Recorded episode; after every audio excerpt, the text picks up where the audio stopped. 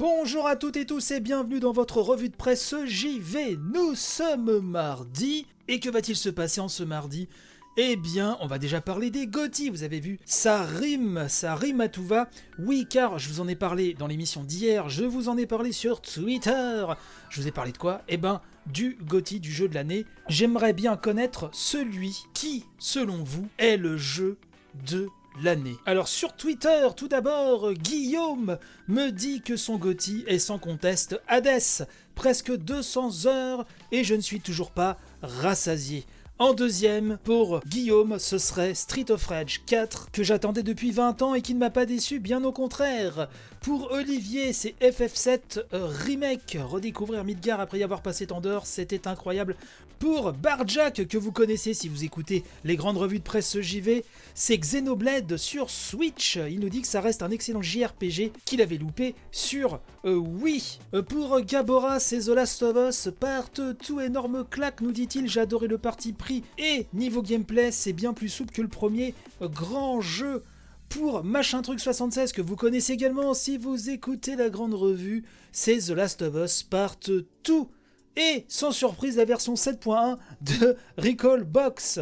Déception de l'année Hero 3 Remake, ça a été une de mes déceptions.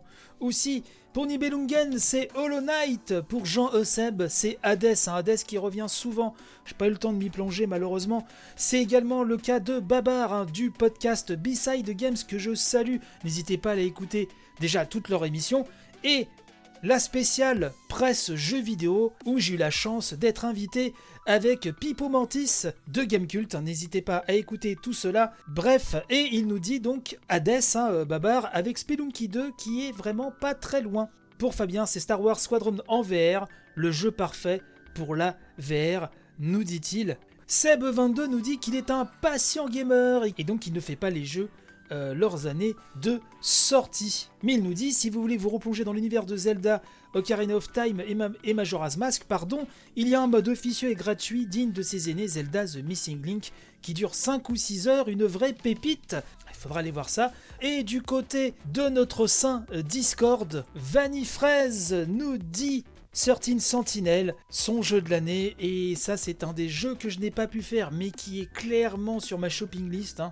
Et pour Clégo, que je salue, ce sera Flight Simulator, nous dit-il, entre la tech innovante associée et le fait d'avoir rendu la simulation accessible à presque tout le monde. Il nous dit aussi que le jeu euh, le fait réfléchir quant à l'achat d'un PC plus puissant. N'hésitez pas donc sur le Discord, sur Twitter, où vous voulez, même en commentaire hein, de l'édition sur YouTube. Voilà, quels sont vos euh, alors on a passé un petit peu de temps là-dessus, mais c'est le mois de décembre, hein, l'ambiance est un petit peu particulière, et euh, je trouve ça toujours très intéressant, très éclairant même je dirais, de, voir quels sont les jeux qui vous ont le plus marqué cette année.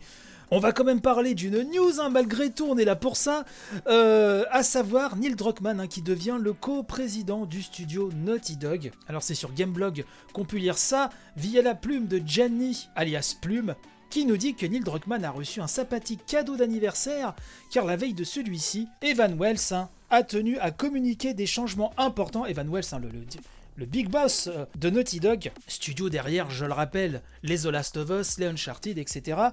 Et donc Evan Wells a tenu à communiquer des changements importants dans l'organigramme de la boîte impliquant une ascension pour celui qui l'avait rejoint en 2004. Donc le communiqué nous dit, je cite, Alors que nous bouclons une année chargée en défis, nous traversons une pandémie mondiale, il y a eu aussi de bons moments. L'un d'eux pour Naughty Dog a été la sortie tant attendue de The Last of Us Part 2 en juin.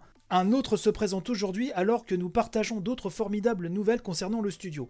Lors d'une réunion globale aujourd'hui, nous avons annoncé des promotions bien méritées.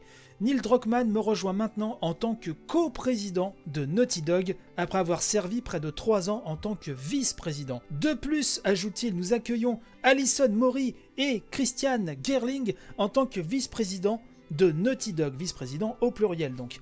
Avant de devenir vice-présidente, Alison a été notre directrice des opérations et Christian Christian, a été notre co-directeur de la programmation. Nous avons une équipe incroyable chez Naughty Dog et le fait de pouvoir travailler aux côtés de chacun d'entre eux est particulièrement important par les temps qui courent. S'ensuit des messages de félicitations très corporate, mais néanmoins, j'imagine, hein, sincères.